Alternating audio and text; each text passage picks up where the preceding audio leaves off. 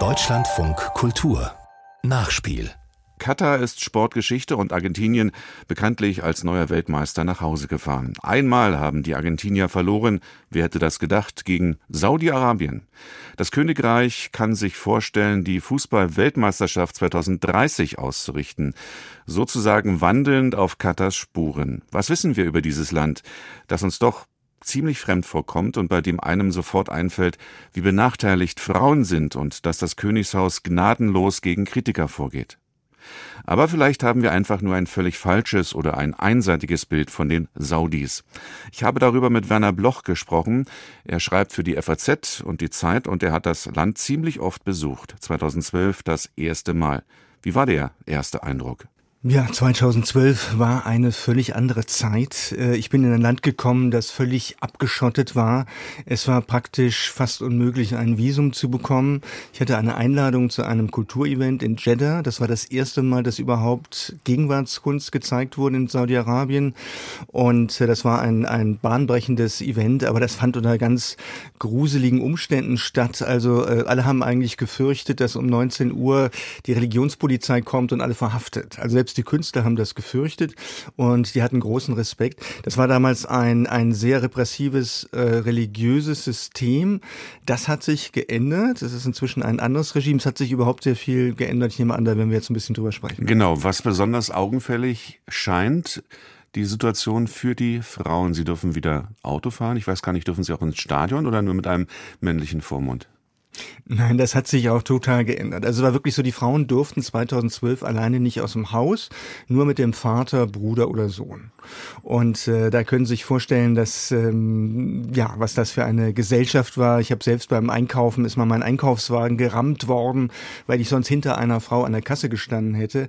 Und da wurde massiv noch Druck aufgebaut.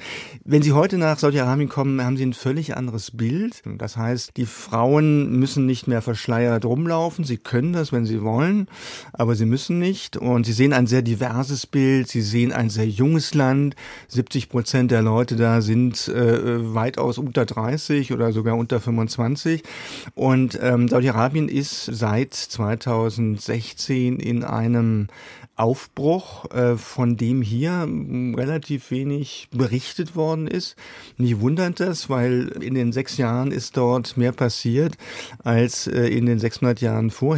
Mhm. Und das müsste man doch irgendwie auch mal so ein bisschen erklären oder auch mal sagen. Aber man, es gibt in den Medien ganz wenig Gelegenheit dazu. Wir sind ja gerade dabei. Der Wüstenstaat investiert derzeit, ich habe es angedeutet, Milliarden, um sich als Sportnation international zu etablieren. Golf, Boxen, die Formel 1. Da ist nicht zuletzt auch der Wechsel des fünfmaligen Weltfußballers Cristiano Ronaldo in die saudische Pro League. Da sind die Asien-Winterspiele 2029. Das Land will Ausrichter von Fußballweltmeisterschaft und gar Olympia werden. Was verfolgt Kronprinz der Herrscher Mohammed bin Salman mit dieser Strategie? Ja, also es ist wirklich die Strategie der maximalen Öffnung, die Strategie, sich maximal zu exponieren, sich der Welt zu zeigen und Prestige zu gewinnen. Ich meine, Sport hängt sehr viel mit Prestige zusammen. Wir haben das in Katar gesehen.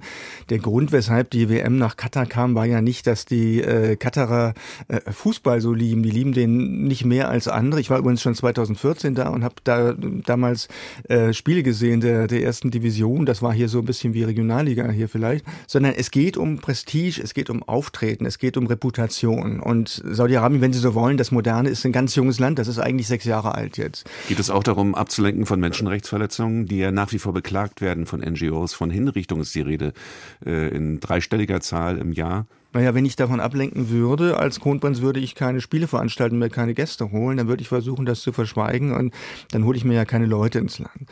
Aber Sie sprechen natürlich einen wichtigen Punkt an. Wir müssen das, glaube ich, ganz klar trennen. Das müssen wir einmal ganz klar sagen. Also, es gibt tatsächlich schwerwiegende Menschenrechtsverletzungen gegen Dissidenten. Es gab einen berühmten Fall des äh, Bloggers Badawi, der wurde zu tausend äh, Stockhieben verurteilt. Ja, Sie können äh, mehr als 50 Stockhiebe werden Sie gar nicht überleben. Ja, also wenn da jemand zu tausend Stockhieben äh, verurteilt wird. Auch die Frauen, die sich für die Aufhebung des äh, Frauenfahrverbots ähm, eingesetzt hatten, die saßen jahrelang noch im Gefängnis, mhm. auch, auch unter Salman, weil der eigentlich alles von oben herab lenken will und gegenüber Dissidenten überhaupt kein Pardon kennt.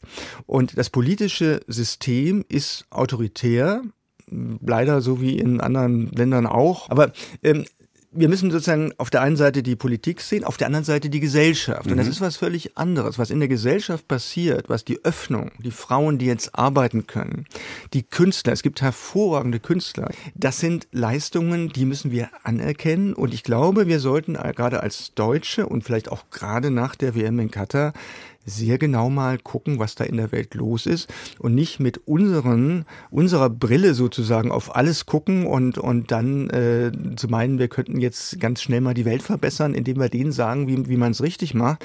Kritik ja, aber ich glaube, in Katar ist da einiges auch schiefgelaufen. Herr Bloch, würden Sie sagen, Saudi-Arabien ist ein weltoffenes Land? Naja, es war bis 2016 das abgeschottetste Land der Welt. Ja, ich habe damals einen Artikel für die Zeit geschrieben und der fängt dann genauso an. Ausgerechnet im abgeschottetsten Land der Welt macht man jetzt eine internationale Kunstveranstaltung. Und äh, da ist jetzt einfach durch den Tod des Königs 2015 des alten Königs ist da eine Lücke entstanden und, und dann ist dieser, dieser neue äh, Herrscher Mohammed bin Salman ist ja eigentlich auch nur der Kronprinz. Er ist ja gar nicht eigentlich der Herrscher. Der Herrscher ist der König. Sein Vater heißt Salman. Und Mohammed bin Salman ist sein Lieblingssohn und der hat jetzt diese Power, diese Politik umzusetzen, die außenpolitisch für unsere Augen zum Teil sehr problematisch ist. Zum Beispiel führt Saudi-Arabien Krieg im Jemen. Äh, Saudi-Arabien legt sich mit seinen Nachbarn an, hat sich mit Katar angelegt. Verhältnis zu den Emiraten ist auch nicht mehr so gut, wie es mal war. Und auf der anderen Seite ist aber tatsächlich bei den Menschen, und ich finde ganz ehrlich gesagt, über die wird ein bisschen zu wenig geredet, das sind ja immerhin 35 Millionen, die haben ein Interesse an Öffnung. Die wollen in die Welt. Und sie sind auch stolz und sie haben auch was zu bieten. Im Übrigen, Saudi-Arabien ist nicht nur, Sie sagten, Wüstenland. Ja, das ist eigentlich auch schon ein bisschen Klischee. Es gibt da auch Gebirge, es gibt das Rote Meer, es gibt Mekka, äh, es gibt eine, eine uralte Kultur. Und Saudi-Arabien will natürlich auch im Tourismus Nummer eins werden. Das heißt, es ist ein bisschen too much. Man kann ja nicht überall Nummer eins sein und sie werden auch niemals im Tourismus Nummer eins werden. Aber dieser Effekt, dieser, diese Anstrengung ist da. Und jetzt so mit Nase rümpfend da so hinzugehen, zu sagen, ja, das gefällt mir alles nicht, das, das, ich finde, das ist ein bisschen so ein bisschen miesepetrig. Wir müssen schon mal genau hingucken, was da los ist. Saudi-Arabien, ein ehemals ziemlich abgeschottetes Land, öffnet sich allmählich, will sportlich auch weiter ins Rampenlicht, will die WM 2030 gerne ausrichten. Über die Verhältnisse in dem Land, die sich entwickelt haben, habe ich gesprochen mit dem Journalistenkollegen Werner Bloch. Vielen Dank für Ihre Eindrücke. Dankeschön.